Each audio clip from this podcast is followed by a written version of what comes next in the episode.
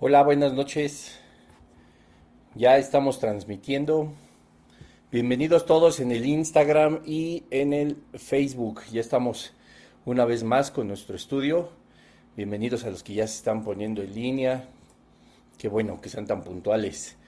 Hoy vamos a seguir adelante con la segunda parte del tema, Elías frente a Cap. Estamos analizando el capítulo 18 del primer libro de los Reyes y quiero saber si toda la transmisión se ve bien y sobre todo que se escuche bien. Si es así, ponme una manita, un dedito arriba, porfa, un like, etcétera, o escribe que todo está bien. Y como siempre, ¿verdad? Porque no sabemos, la, tecnología o el internet no tiene palabra de honor y no sabemos en qué momento nos pueda fallar. Pero este, pues bienvenidos a todos los que están en el Facebook, en el Instagram, Edna, Susi, Luis. En el Facebook, pues no sé quién es porque pues nunca escriben, tampoco nunca comparten, ¿verdad? Ah, no, es la verdad. Entonces, pues hoy vamos a seguir y hoy vamos a ver un uno de los temas más, eh, ¿cómo poder decirlo? Pues a lo mejor de los más eh, claros.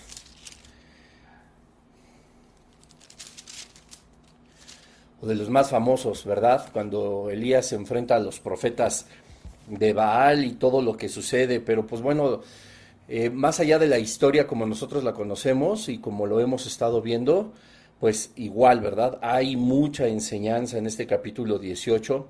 Estuvimos analizando la semana pasada en el primer episodio cómo se reencuentra una vez más Elías con Acab y cómo también estaba eh, Abdías, ¿verdad? El mayordomo de Acab, que siempre se guardó en santidad y que era un instrumento también del Señor, a pesar de que vivía en los tiempos más difíciles del reinado de Israel, donde se corrompía, por supuesto, de forma eh, muy clara, ya que Acab y Jezabel, pues bueno, eran adoradores de, de Baal y tenían imágenes de acera, etcétera, etcétera, y pues nos, nos muestra, ¿verdad?, la fidelidad de Abdías con el Señor, eh, que a pesar de estar viviendo en esos tiempos tan difíciles, pues él se mantenía, y aparte de servir, ¿verdad?, al, como mayordomo a, a Cap.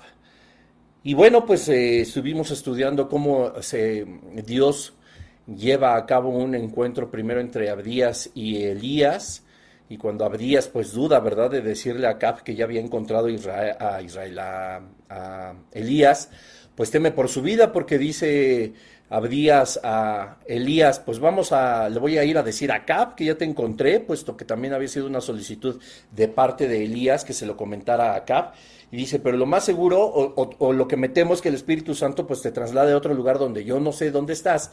Y cuando llegue al lugar en donde te deberíamos de encontrar a Cap y yo, hablando Elías, eh, Abdías, pues no estés, entonces mi vida corre peligro, ¿verdad? Porque pues así era. Acab había hecho jurar a todas las naciones y ciudades que había visitado que no sabían en dónde estaba Elías y cómo de repente aparece. Pues bueno, Elías le dice a Abdías, pues si quieres y lo puedes hacer, hazlo, porque de todas formas hoy me presentaré delante de Acab, ¿verdad?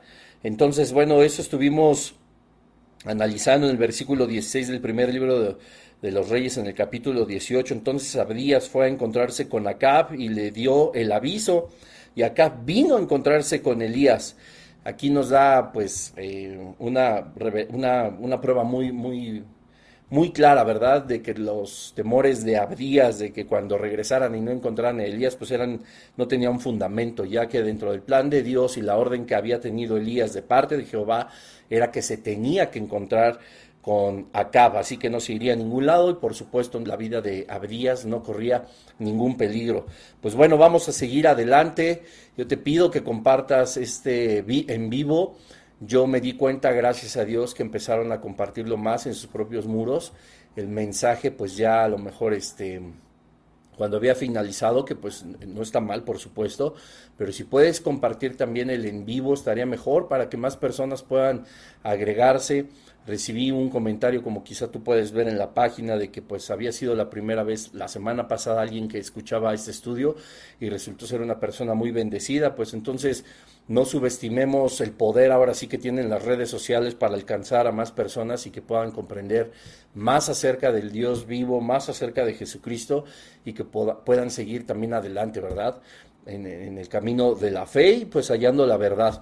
Y bueno, pues vamos a orar, Padre, en el nombre de Jesús te damos gracias porque tú nos permites estar aquí, conectados una vez más, Señor, para aprender de tu palabra.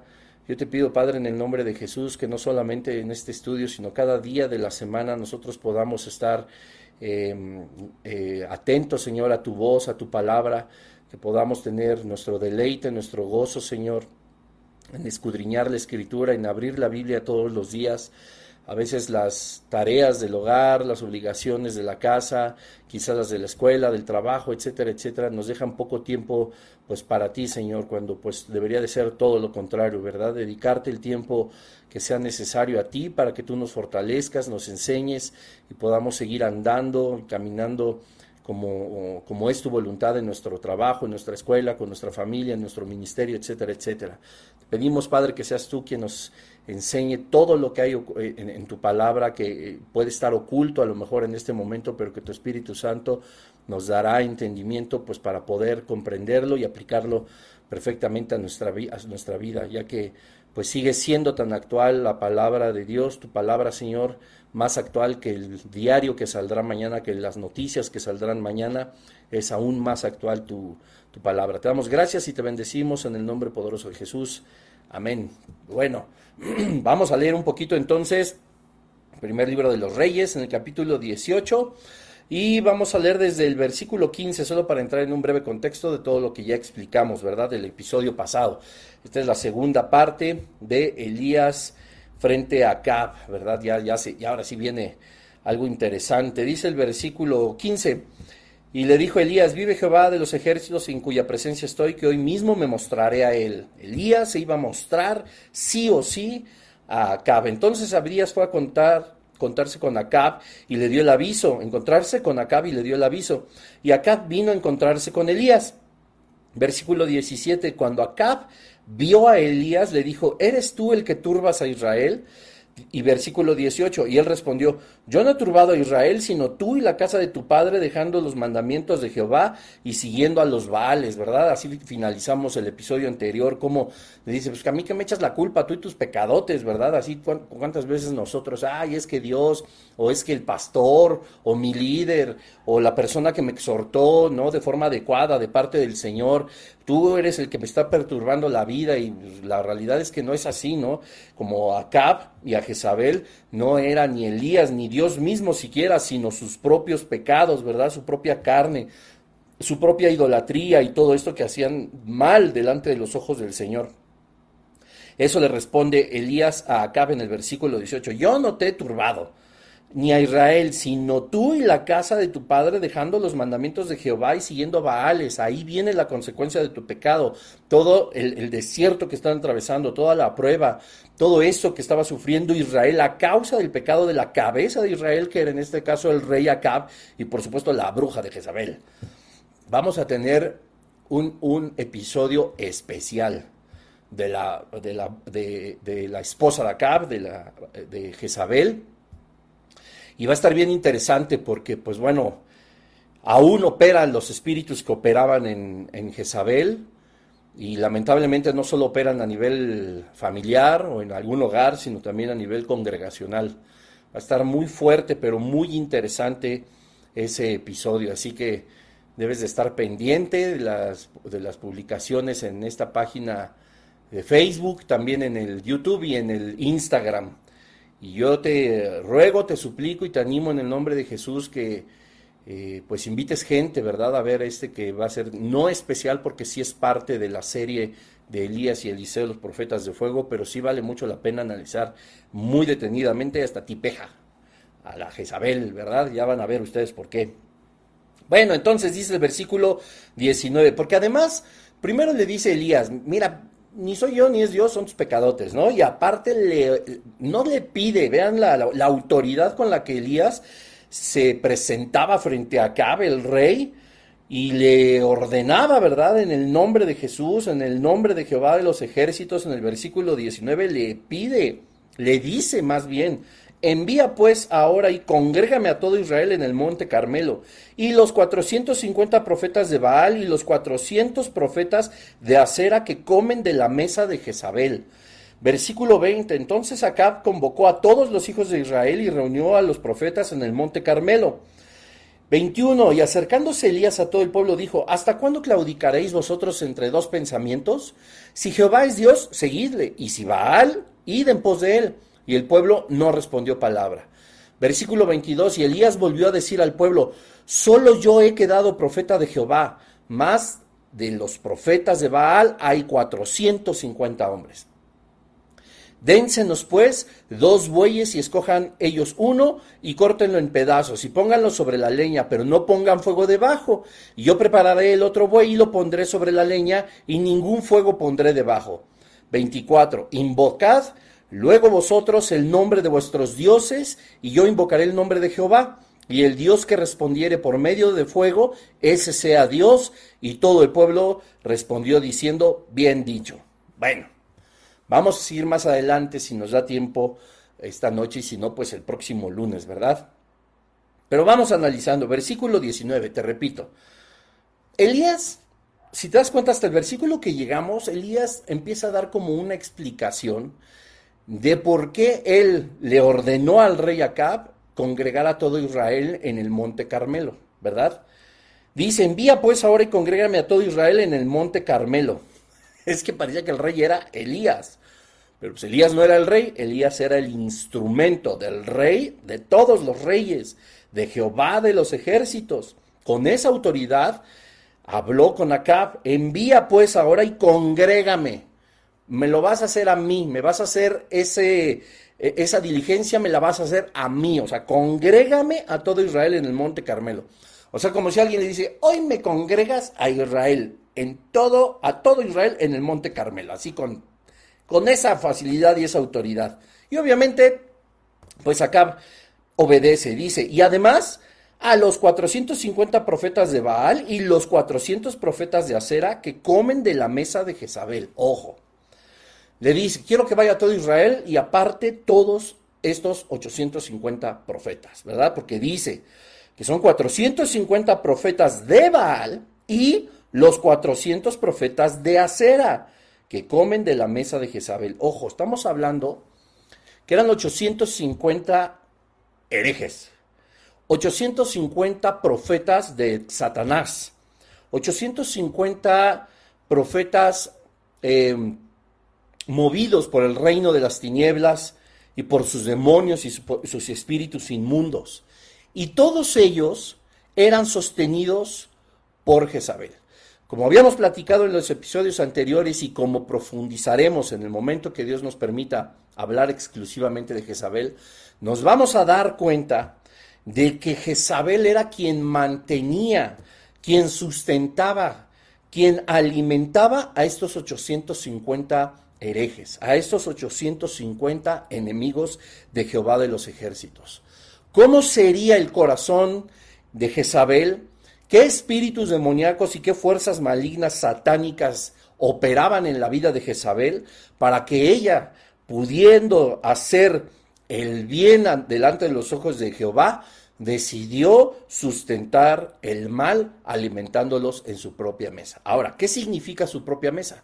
La mesa de Jezabel no estaba en, en, otro lugar diferente que en el reinado de Acab, ¿verdad? Es decir, la mesa de donde comían, que evidentemente no era una mesa donde cabían 850 personas, o sea, es una alegoría donde nos enseña la Biblia que esa mesa era el sustento. Jezabel tenía el poder, tenía los medios y por supuesto lo hacía dentro de su reino, dentro de su, de su morada, donde ella sostenía a todos estos falsos profetas o estos profetas del reino de las tinieblas para seguir haciendo lo malo delante de los ojos de Dios. Qué cosa tan terrible, porque te repito, Jezabel teniendo la posibilidad, siendo la reina o siendo la esposa del rey, siendo la esposa de Acab, de poder hacer absolutamente todo por el pueblo de Israel, que durante tres años había estado en sequía, sin agua ni alimento, Jezabel podía, con la mano en la cintura, como decimos acá en México, ¿verdad?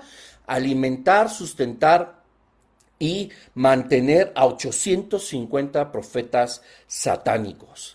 Lo mismo que habíamos visto de la personalidad de Acab, que se preocupó él mismo, se tuvo que bajar al nivel de aquellos que buscaban agua y alimento para poder sustentar a sus familias y al mismo reinado. Él tuvo que salir de su reinado e irse a un lado del país y al otro lado, como lo habíamos visto, Abdías, a buscar alimento y agua para sus animales. Él nunca pensó en el pueblo de Israel. Qué, qué personalidad tan grotesca que, que siendo él el rey de todos ellos, lo que menos le importaba era el bienestar del pueblo de Israel.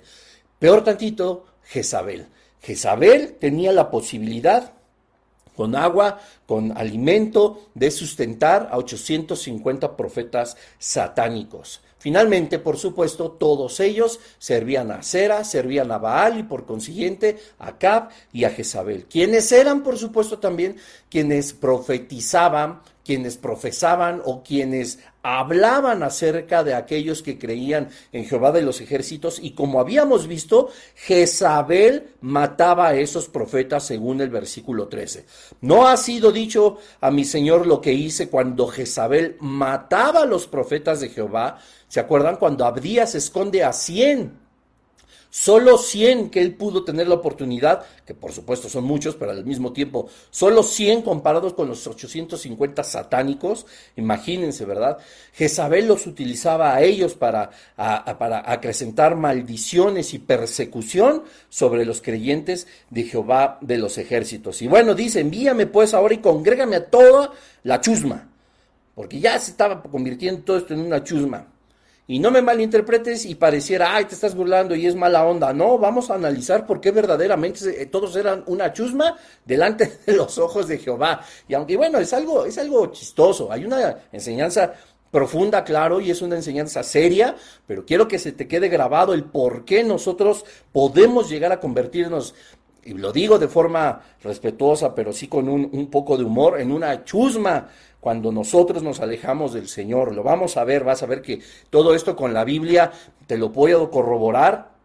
Y la palabra podría utilizar a lo mejor una palabra mucho más fea que podría describir perfectamente al pueblo de Israel en aquella época, ¿verdad? Porque tenemos ahorita en este momento como que la sensación de que Israel es un Israel sufriente, melancólico, que con, con, lloro y con clamor pide que se acabe la sequía, creyendo fielmente en Jehová de los ejércitos. Pues no, eran una chusma espiritual.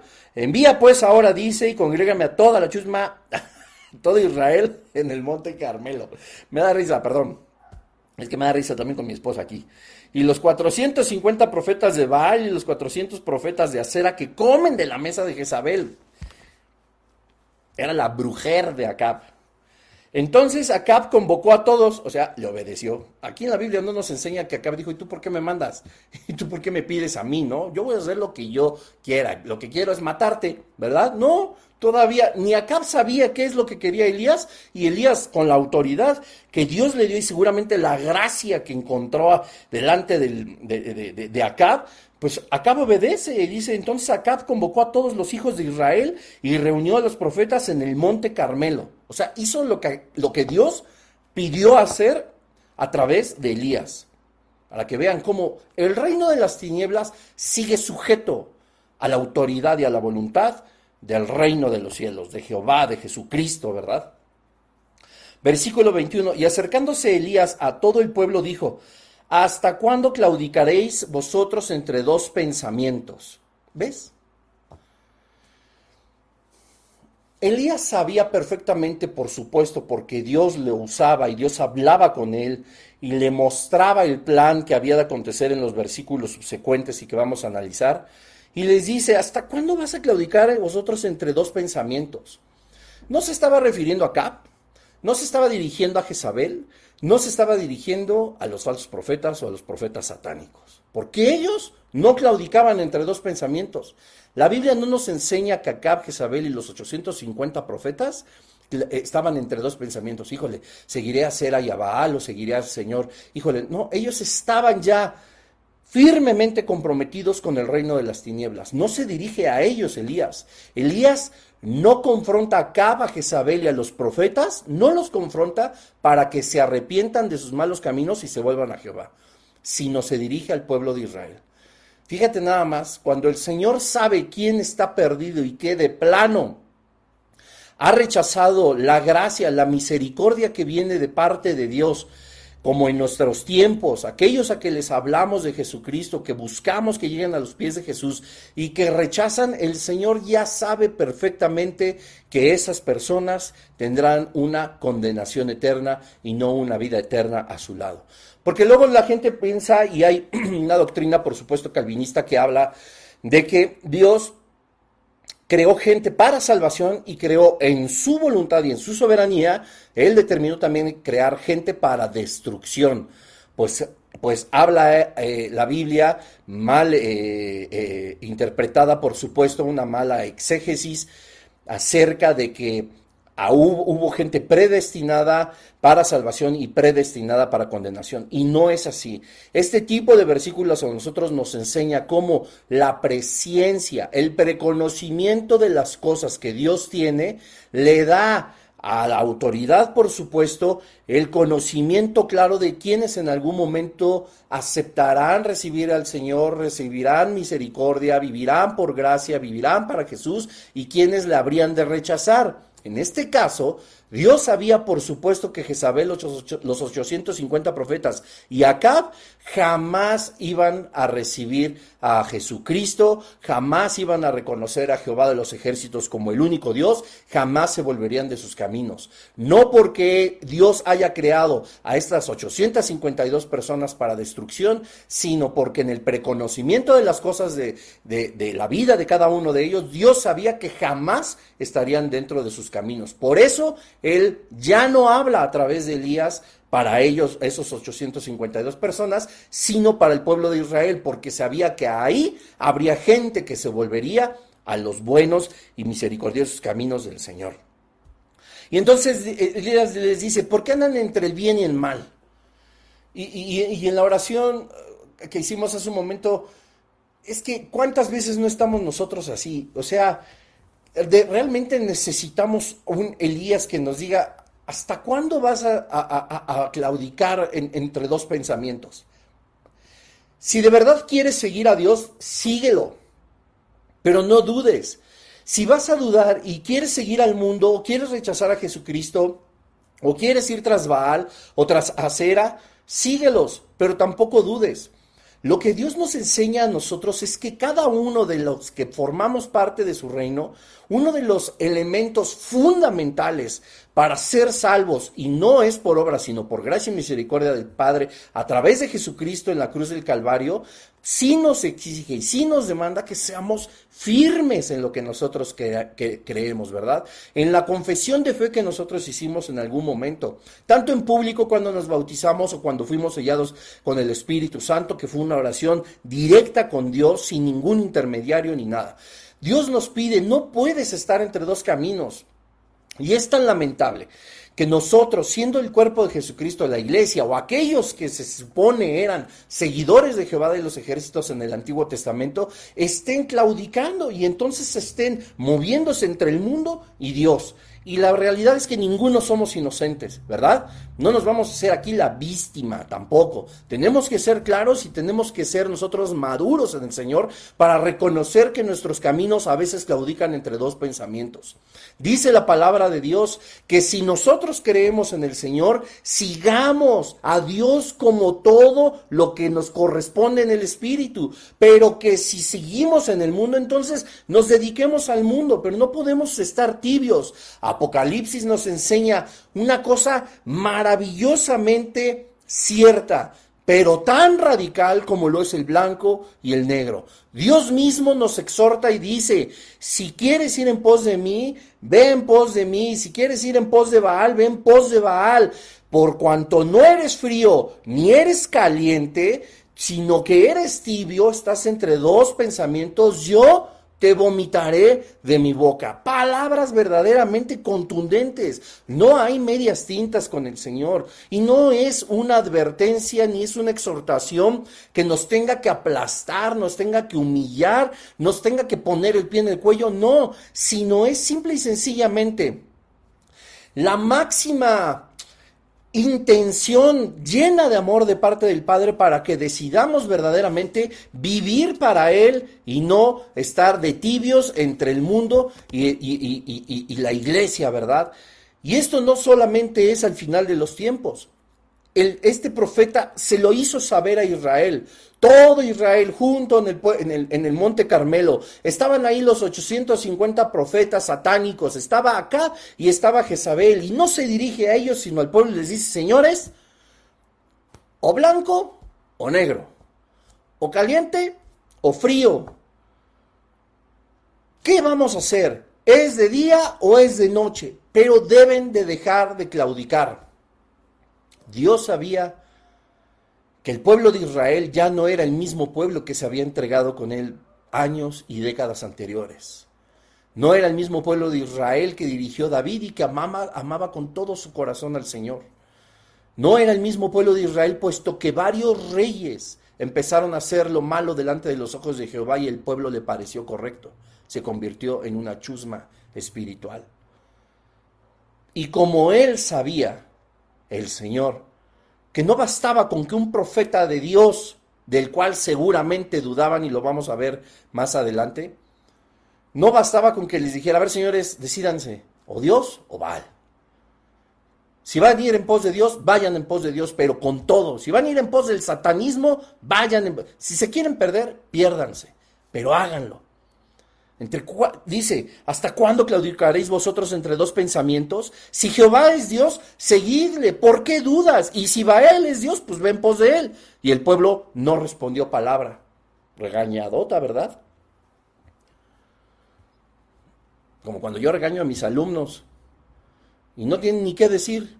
Así se quedaron, porque saben que finalmente Elías tenía la razón.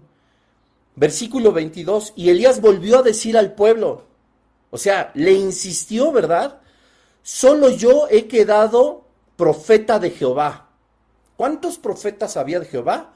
Solo Elías, ojo. Solo yo he quedado, dice. O sea, había más. Dentro del pueblo de Israel, por supuesto que había más profetas. Estos profetas fueron asesinados por Jezabel a la luz de lo dicho en el versículo 13. Solamente quedaba Elías, el que con todas sus fuerzas buscó a Acab y Jezabel para destruirle, a quien hacían responsable por la sequía, como lo vemos en el versículo, ¿verdad? 17, cuando Acab vio a Elías, le dijo, ¿eres tú el que turbas a Israel? Él era, ellos creían que él era el responsable absolutamente de todo. Y dice Elías, echaron a todos, les dieron cuello, se los cepillaron, colgaron los tenis, chuparon faros, etcétera. Solamente quedaba Elías. Elías volvió a decir al pueblo, solo yo he quedado profeta de Jehová. Mas de los profetas de Baal hay 450 hombres. Pues ¿a quién los iba a matar? Si Israel estaba dominado por el satanismo. Si el pueblo de Israel estaba claudicando entre dos pensamientos. No, pues yo no veo claro. Yo veo con más poder acá a Jezabel que anda mate y mate a la gente de Dios. Dios parece que no los, no los defiende. Parece que Dios no le interesa que mate a sus profetas o a sus hijos. Quizá el verdadero Dios es Baal. Quizá mejor será rezarle y, inclinarme, besar una estatua hecha de palo, hecha de yeso, hecha de lo que sea, de acera, porque yo no veo que Dios sea claro en la, en la defensa del pueblo de Israel, ¿verdad? Y claudicaban entre los pensamientos. ¿Y cuántas veces no están así la gente? Ay, no. Es que los cristianos, uy, no, me hice cristiano y todo fue peor. Uy, no, pues me empezó otra vez a jalar el mundo y ahorita estoy en un, en un estira y afloja de que si regreso, que si no, que... Acuérdate lo que dice Hebreos 6. Es tan complicado que aquella persona que ya probó de las delicias, de la divinidad, de los milagros del Padre, de la redención, del perdón de pecados, vuelva otra vez al camino sin que antes crucifique cada vez más a Jesucristo para sí, para lavar sus pecadotes. ¡Qué horror! Y así estaba el pueblo de Israel. El pueblo no respondió palabras. Y Elías volvió a decir al pueblo, solo yo he quedado profeta de Jehová, más de los profetas de Baal hay 450 hombres, sin miedo al éxito. Versículo 23. Dénsenos pues dos bueyes y escojan ellos uno y córtenlo en pedazos y pónganlo sobre la leña, pero no pongan fuego debajo. Y yo prepararé el otro buey y lo pondré sobre leña y ningún fuego pondré debajo. Fíjense. Elías, es que, lectura, lectura. Dice, dénsenos dos bueyes y que los cojan ellos primero. Si quieren el más gordo, si quieren el más sano, si quieren el que se ve mejor, el de mejor color, el de mayor peso, el, de, el, más engordado, etc. Elías no se preocupaba por lo que habría de escoger, pues él sabía que Jehová estaba con él, no importando lo que pudiera hacer los 450 profetas de Baal, no importando eso, sabía Elías que Dios le respaldaba. Igual lo mismo, nos apresuramos, queremos escoger, entre comillas, lo digo para quienes nos escuchen, la mejor parte de una aparente prueba o de una aparente bendición, etcétera, etcétera, y nos alocamos y ahí vamos tras ellas como borregos que van al matadero, ¿verdad? Como buey que dice la palabra de Dios al degolladero, para que veas que eso no es ni una grosería ni nada, de verdad que es así, parecen bueyes que van al matadero, van caminando y no saben que su fin último es la muerte es que les corten el cuello, es que terminen degollados. Elías confiaba en el Señor. Elías sabía que lo que tenía como respaldo, nadie se lo iba a quitar, nadie iba a poder estar sobre eso. Lo mismo sucede con nosotros. Lo que a nosotros Dios nos ha dado por bendición, si la tienes ahora en tu vida o está por llegar, no hay nada ni nadie que la obstruya. Nada puede hacer el ser humano, aún nosotros mismos con nuestras maldades, nuestros pecados, nuestra carne, todos nuestros pensamientos de iniquidad, las veces que tropezamos, que caemos, etcétera, etcétera, etcétera, nada de eso es más poderoso que la voluntad del Padre ni su propósito. Y eso se tiene que cumplir, sí o sí. Nosotros también ponemos mucha parte, por supuesto, pero no depende de nosotros. No hay nada que nosotros podamos hacer para frenar la mano de Dios, tampoco para acelerarla, ni para hacerle cambiar de opinión. Él ya sabía perfectamente. Y les digo, bueno, escójanle primero. Yo no tengo problema. Ustedes escójanle para que vean que aquí no hay truco, ¿verdad? Y dice, dos bueyes y escojan ellos uno, y córtenlo en pedazos y pónganlo sobre la leña, pero no pongan fuego debajo. Y yo prepararé al otro, al que me dejen, y lo pondré sobre leña, y ningún fuego pondré debajo. Es decir, estamos nosotros en las mismas circunstancias, para que vean que aquí no hay trampa, ¿verdad? Y aquí ya viene el propósito y, la instrucción que sigue dando Dios a través de Elías. Invocad luego vosotros el nombre de vuestros dioses, y yo invocaré el nombre de Jehová, y el Dios que respondiere por medio de fuego, ese sea Dios. Y todo el pueblo respondió diciendo, bien dicho, ¿eh? La chusma la chusma espiritual. Bien dicho. O sea, dando palomita de aprobación, dándole un check de aprobado. Qué bien, qué bien lo dijiste, bien dicho, el trato me parece correcto. Cuando la gente debería de saber si verdaderamente hubiera sido seguidor en la fe absoluta de Jehová de los ejércitos, que los 450 falsos profetas, el buey, etcétera, no tenían nada que hacer delante de Elías, pues Elías estaba por completo respaldado por Jehová de los ejércitos. No, ellos hubieran podido decir, no, pues es de que no hay manera, o sea, háganle como quieran. Dios va a resultar ser Dios, puesto que no hay otro Dios. Ah, no, pero como yo soy chusma espiritual y mis pensamientos andan en dos lugares, entonces yo digo, bien dicho, vamos a ver quién es Dios. ¿Te imaginas? ¿Qué sucedería si las personas que quizá pues como los lunes se disipulan con un servidor, se disipulan a lo mejor en nuestro lugar de reunión con el pastor Armando, con el pastor Jesse, con el pastor Yoshi, etcétera, etcétera, con Moni, ¿verdad? Que da estudios, con Iván, con los jóvenes de tribu, etcétera, y de pronto te dijeran, oye, pues yo, yo claudico, ¿eh? Entre dos pensamientos, o sea, sí les comparto de la palabra de Dios, etcétera, pero yo como que dudo que la Biblia sea veracidad. No, pues, ¿de qué me estás hablando? Estás para el perro. Estás, estás en dos pensamientos y tú no puedes llamarte entonces cristiano. ¿Se imaginan a, nuestro pastor diciendo algo así? Pues yo le estoy predicando lo que la Biblia dice, pero eso que yo la crea al 100%, pues no lo sé, ¿verdad? Porque las teorías eh, ateas tienen un gran peso, ¿verdad? Este, racional, consciente, ético, moral, filosófico, como para echar abajo algunas de las doctrinas de la palabra de Dios. Pues, ¿de qué me estás hablando? Entonces, llega alguien y dice, bueno, vamos a ver quién tiene la razón. Y entonces esa gente incrédula, tibia, como dice Santiago, echado por, como la onda del mar por el aire, por allá y por acá de cualquier viento de doctrina, de cualquier predicador, de cualquier falso profeta, falso maestro, falso pastor. Entonces, bueno, vamos a ver quién es. Yo ya no sé quién está peor si los... Miren, yo creo que tenían más fe en su satanismo Jezabel, Acab y los 450 profetas de Baal estaban más seguros de su fe que el pueblo de Israel en su fe delante del, Dios viviente. ¡Qué terrible! Yo también a veces me he puesto a pensar, digo, es que un ateo a veces tiene una fe mucho mayor en lo que, en lo que cree que no cree, que a lo mejor un, un verdadero hijo de Dios, ¿verdad? Dudan, claudican se espantan, se rinden.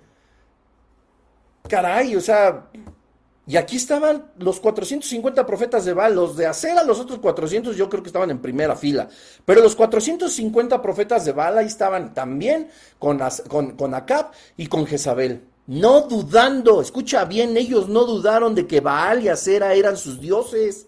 Ellos no estaban jugando a, la iglesia, ellos no estaban jugando al, al bueno, al, ay, soy, soy espiritual. No, ellos eran satánicos, satánicos. Ellos sabían que Baal y Acera eran sus dioses y que ellos obtendrían la victoria en esta prueba. ¿Qué prueba? En la que descendiera fuego, fuego del cielo y aquel Dios que hiciera descender fuego del cielo, entonces era Dios. Imagínate que todos los que nos enseñan claudicaran en dos pensamientos. Y peor aún, tú dijeras, ah, pues está bien, pues sí vamos a ver quién es, ¿no? O sea, la aprobación. Y todo el pueblo respondió diciendo, bien dicho, vamos a ver quién es Dios. La duda.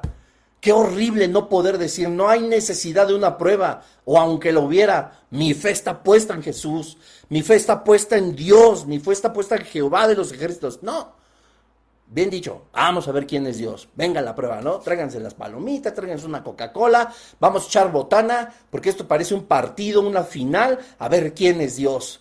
Qué vergonzoso, qué vida espiritual tan vergonzosa, es una chusma espiritual. No eran soldados de Dios, del Dios viviente. No eran soldados que formaban los escuadrones de Jehová de los ejércitos. No eran soldados inamovibles como Abdías. Él era el mayordomo de Acab. Y él jamás se movió de su fe. Abdías nunca hubiera dicho, va, a ver quién es Dios. No, él sabía que Jehová de los ejércitos era su Dios. Versículo 25.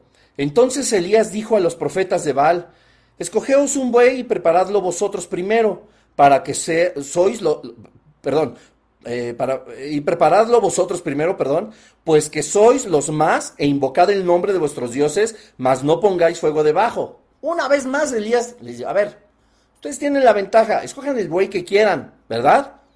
Preparadlo vosotros primero. Déjenme a mí al último, no pasa nada. Pues además ustedes son un montón y yo soy solo uno. ¿Verdad? Háganlo, nada más no pongan fuego debajo. Y ellos tomaron el buey que les fue dado y lo prepararon e invocaron el nombre de Baal desde la mañana hasta el mediodía diciendo, Baal, respóndenos. Pero no había voz ni quien respondiese entre tanto. E, entre tanto, perdón, ellos andaban saltando cerca del altar que habían hecho. Ay, es que bueno, pues ya escogen el buey y, finalmente siguen las órdenes de Dios a través de Elías, lo preparan y se ponen como locos desde la mañana hasta el mediodía diciendo, Baal, respóndenos, ¿dónde andas, perro? Y no solamente si tú lees tu Biblia, por supuesto, tiene signos de admiración, ¿verdad? Porque era, era algo desesperado, ellos diciendo, Herbal, respóndenos, pero no había voz, no había quien respondiera, ni quien respondiese, dice, y entre tantos, mientras buscaban, ellos, pues yo pienso, yo me imagino que eran así, estos, estos que saltaban, yo me imagino que eran como los que acá en México se conocen como los concheros de las iglesias católicas y eso, y que le, y que le danzan a los cuatro puntos cardinales y que se sienten ya Quetzalcoatl, ¿no? Hijos de Quetzalcoatl y de la Malincho, yo no sé, vete a saber, cosas idolátricas así terribles, inspiradas también por el reino de las tinieblas. Sí, señor y señora, hermanos y familia, eso también fue inspirado por el reino de las tinieblas. Nunca va a ser inspirado por Dios los sacrificios humanos, ni las deidades diferentes, ni Quetzalcóatl, la serpiente emplumada, una serpiente que volaba, o sea, un dragón. ¿A qué te suena? Ah, ¿verdad? Bueno, eso algún día lo veremos. Y estos cuantos pues empezaban a saltar y ¡bah, Respóndenos que vamos a perder la apuesta. Y mientras tanto, todo el pueblo de Israel, pues todavía, ¿quién ganará? ¿Quién ganará? Ay, no, qué terrible. Pero no había voz ni quien respondiese, entre tanto ellos saltando cerca del altar que habían hecho. 27. Y aconteció al mediodía que Elías, ah, ¿verdad? Para que vean que no soy el único. Ah, ¿verdad? Elías se burlaba de ellos. O sea, imagínense, no, pues están para el perro. Yo también, yo es que yo creo que yo sí los veo. Bueno, es más, yo cuando los he visto, cuando acá en México se celebra que, bueno, el no sé qué de Cuauhtémoc, de Moctezuma, de los emperadores aztecas, que la gran Tenochtitlán, que no sé qué. Se pone un montón de gente a quemar incienso, a rezarle a los puntos cardinales, a ofrecerles no sé cuánta cosa. Y creen de verdad, o sea, yo, yo sí me pongo a pensar, digo, ¿qué, ¿creen de verdad que alguien les va a responder? O sea, yo me imagino ahí a los 450 profetas de Baal. Y no es una burla despectiva, así como si fuera algo clasista, o no, no, no, no me malinterpretes, pero yo sí digo, es que teniendo tantas evidencias, las, las evidencias más claras, en primer lugar, toda la creación, como evidencia y revelación de que Dios existe, luego a Jesucristo, teniéndolo como evidencia de que Dios existe y su santa palabra como una evidencia también contundente de que Dios es verdad, estos tipos pues nada más están perdiendo el tiempo y se cuelgan las conchas y le echan ahí y, le mueven así con las plumas y por pajaritos, ¿qué culpa tienen que se pongan las plumas en la cabeza? Parecen guacamayas despeinadas, no, horrible. Bueno, pues Elías también se burlaba de ellos diciendo, gritado en voz alta, nos picaba. Nos picaba, como decimos aquí en México. Órale, échenle, griten fuerte, porque Dios es quizá esté meditando. Ay, para que vean que yo me veo leve. Elías les decía, griten fuerte porque su Dios no los oye, a lo mejor anda meditando por allá por los cielos o donde quieran ustedes que esté. Ni los está pelando, háblenle fuerte, grítenle. Cuando la Biblia a nosotros nos enseña que para que Dios nos escuche, tenemos que alzar la voz o gritar. También se alocan cuando las reuniones de oración y que todo un puro grito pelón y tranquilos, tranquilos, los alaridos no, no, espantan al reino de las tinieblas, lo que lo espanta es el nombre de Jesús y el nombre de Jesús puede salir de un murmullo y tener más poder y más potencia dentro del reino espiritual que tanto grito pelado y se superalocan. Si en tu lugar de reunión no conoces personas así, híjole, pues bueno, mira, aquí Elías les decía, griten, gritad en alta voz, porque Dios es, quizá esté meditando o tiene algún trabajo, pero no los puede atender, les decía Elías, ¿verdad? Grítenle fuerte porque ahorita a lo mejor está ocupado su Dios y no los puede atender. ¿Tiene algún trabajo o va de camino? Anda por ahí ocupado, ¿verdad? Fue al súper, entonces ahorita no los puede atender. O está viendo una serie, ¿verdad? O va en camino, tal vez duerme. O sea, todo lo contrario que Jehová, los salmos, como nos enseñan. Nunca se dormirá aquel que te guarda. Tal vez está jetón, como decimos acá en México. Está babeando la almohada, ¿verdad? Su Dios. Y hay que despertarle. No, no, esto sí fue ponerles pum, pum, pum, tres cachetadas guajoloteras. Y miren, pues ellos bien obedientes, ¿verdad? Versículo 28. Y ellos clamaban a grandes voces y se sajaban con cuchillos y con lancetas conforme a su costumbre hasta chorrear la sangre sobre ellos. O sea, se tasajeaban, se cortaban, hacían un montón de cosas. Ojo aquí, cuando la Biblia nos dice que nunca nosotros arañaremos la piel o marcaremos la piel, que todo el mundo saca de contexto ese versículo y cree que eso significa que no te tatúes. Ya hablaremos algún día del tema. Yo no tengo tatuajes y no creo que sean pecado. Y yo no tengo tatuajes. Y no creo que sea pecado. reiterativo. En realidad, lo que la palabra de Dios habla es justamente de estas prácticas satánicas, porque no solamente los 450 profetas de Baal lo practicaban, eran todos los profetas que, servían, por supuesto, al reino de las tinieblas. Y escúchame bien, la gente satánica, la gente que practica todo este de ocultismo, adivinación, brujería, chamanismo, santería, etcétera, sigue teniendo estas prácticas, se sangra. Y para sangrarse, pues evidentemente hay que rasgar la piel. A esto es a lo que se refería con eso de que no te rasgues la piel. Que no te hagas como los falsos profetas, como aquellos que sustentaba Jezabel. No que no te hagas un tatuaje por el amor de Dios. Bueno, Pasó el mediodía y ellos siguieron gritando frenéticamente hasta la hora de ofrecerse el sacrificio. Pero no hubo voz, no hubo ninguna voz, ni quien respondiese ni escuchase. Pues a quién le iba a sorprender? Ah, pues a todos. A todos les sorprendió a Cab, a Jezabel, a los 400 de Acera y a los 450 de Baal y también a la chusma israelita. Pues claro que se sorprendieron que no había voz. Entonces, ¿qué dijeron? Pues sí, parece que no, ¿verdad? Vamos perdiendo 3-0, pues ya valió. Entonces dijo acá a todo el pueblo una vez más, acérquense mis pequeños saltamontes. Y todo el pueblo se le acercó y vendí. Y él arregló el altar de Jehová que estaba arruinado. Obvio estaba arruinado, pues todo hicieron todo su satanismo y todos sus rituales. Se pasa nada, como decía Pablo, los ídolos nada son. Nosotros tenemos el sello del Espíritu Santo. Nosotros estamos con Jehová de los ejércitos y Él con nosotros. Y dice, y tomando Elías doce piedras, conforme al número de las tribus de los hijos de Jacob, al cual había sido dada palabra de Jehová, diciendo, Israel será tu nombre, edificó con las piedras un altar en el nombre de Jehová. Después hizo una zanja alrededor del altar, en que cupieran dos medidas de grano Preparó luego la leña y cortó el buey en pedazos y lo puso sobre la leña. Y dijo, llenad cuatro cántaros de agua y derramadla sobre el holocausto y sobre la leña. Y dijo, hacedlo otra vez. Y otra vez lo hicieron. Dijo aún, hacedlo la tercera vez. Y lo hicieron la tercera vez. De manera que el agua corría alrededor del altar y también se había llenado de agua la zanja. O sea, además empapó todo.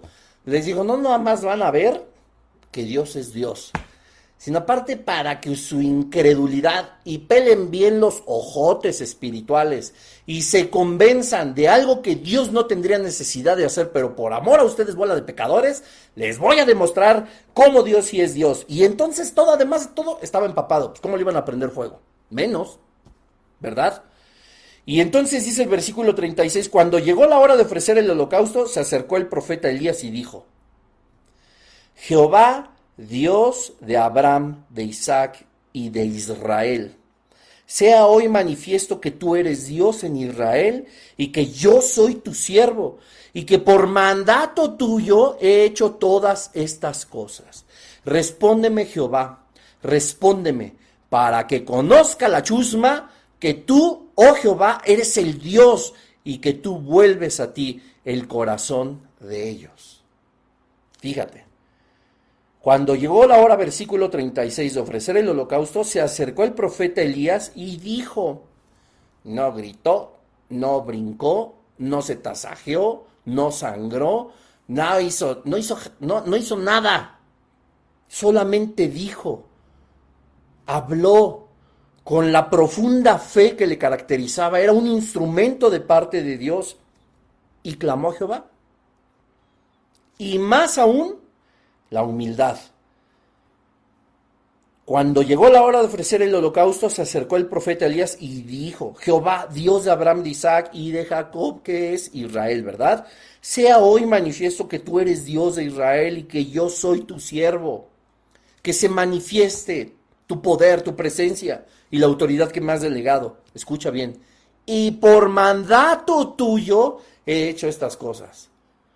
Para aquellos que en el ministerio, en su vida espiritual, les gusta moverse como se les da la gana, estamos haciendo mal.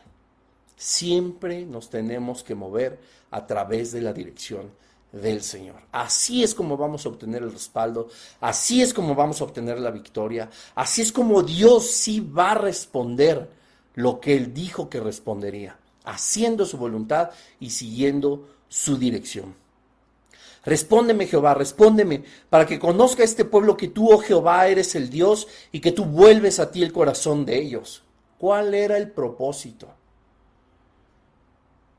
Una vez más Elías estaba frente a Acab y solamente había un propósito para todo esto. Que el pueblo de Israel dejara de convertirse en una chusma y que volvieran a ser hijos del Dios Altísimo. Versículo 38. Entonces cayó fuego de Jehová y consumió el holocausto, la leña, las piedras y el polvo, y aún lamió el agua que estaba en la zanja.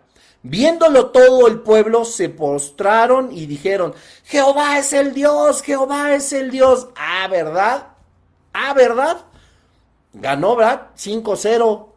Y solo así, no necesitamos nosotros ahora que baje fuego del cielo, aunque algunos lo merecen, ah, o nos lo merecemos, para creer que Jesús es Dios y que Él está con nosotros y no claudicar, no ir en pos de Baal.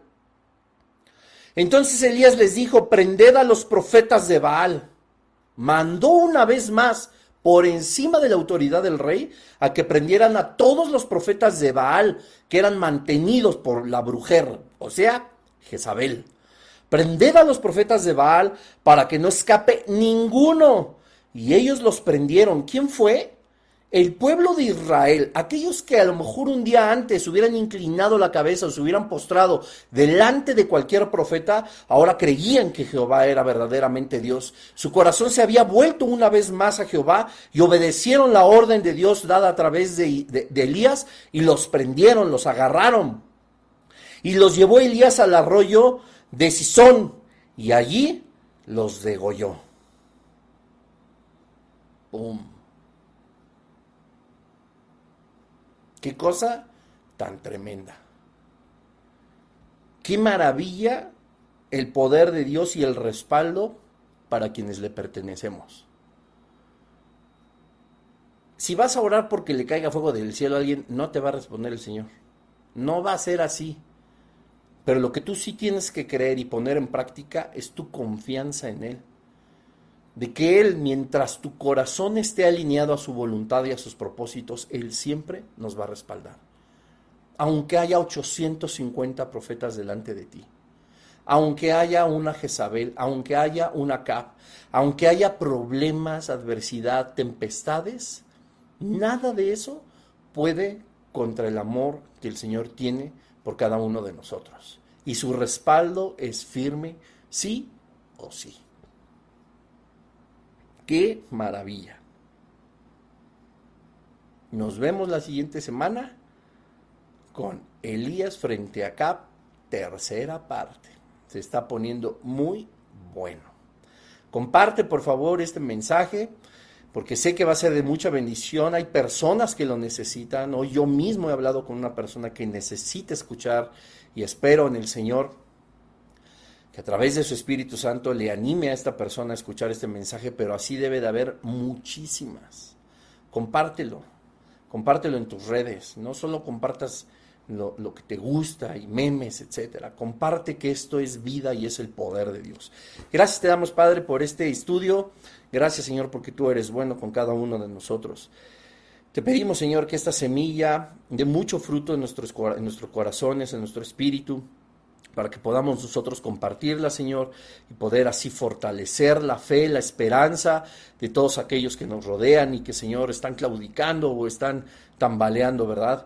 Pero también, Señor, que podamos nosotros ayudar a abrirle los ojos a las personas a través de, del poder de tu Espíritu Santo, de que es necesario seguirte a ti porque tú eres el camino, la verdad y la vida, Señor.